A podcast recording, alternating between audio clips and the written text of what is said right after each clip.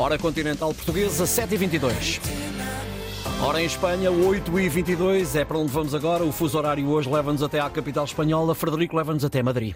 Capital espanhola que tem sido palco de manifestações violentas contra o governo socialista, em causa proposta de amnistia para os independentistas da Catalunha que estiveram envolvidos no polémico referendo de 2017. Bom dia, Carlos Rui Abreu, enviado especial da Antena 1 a Madrid.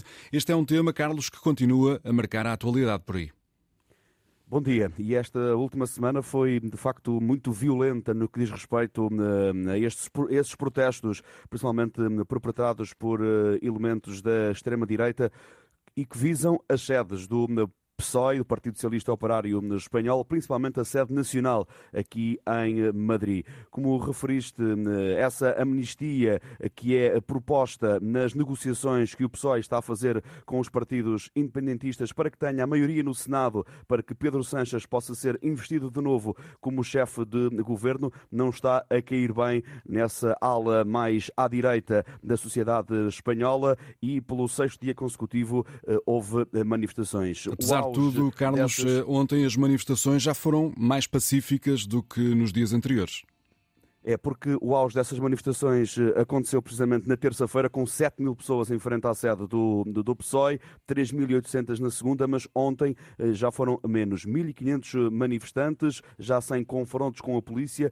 apenas a registar o facto de um grupo de jovens ter agredido uma equipa de quatro jornalistas da Antena 3, espanhola, que se encontravam entre os manifestantes e que foram empurrados e pontapeados, mas a esta hora ainda não há qualquer informação válida quanto a detidos desses confrontos com os jornalistas, mas eh, tem sido também notória, Frederico, a presença, muita presença de polícia nas ruas da capital espanhola, porque a juntar a estas manifestações houve também dois jogos de futebol. O Celtic de Glasgow jogou na terça com o Atlético de Madrid e há um ano o Celtic tinha estado na capital espanhola, tinha havido tumultos com milhares de adeptos escoceses, ou seja, a polícia estava preparada para os receber e ontem, já num clima de maior tranquilidade, o Braga conseguiu colocar aqui em Madrid mais de 4 mil adeptos e também foram acompanhados passo a passo eh, pela Polícia Espanhola.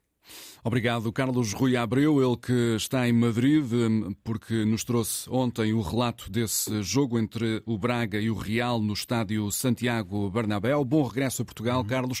Ouvimos aqui o repórter da Antena 1 no fuso horário espanhol, Ricardo, com o retrato feito a partir de Madrid. Sim, são 8h25 em Madrid. Madrid que acorda com 10 graus de temperatura, a máxima é de 15. O dia vai ser de sol na capital espanhola.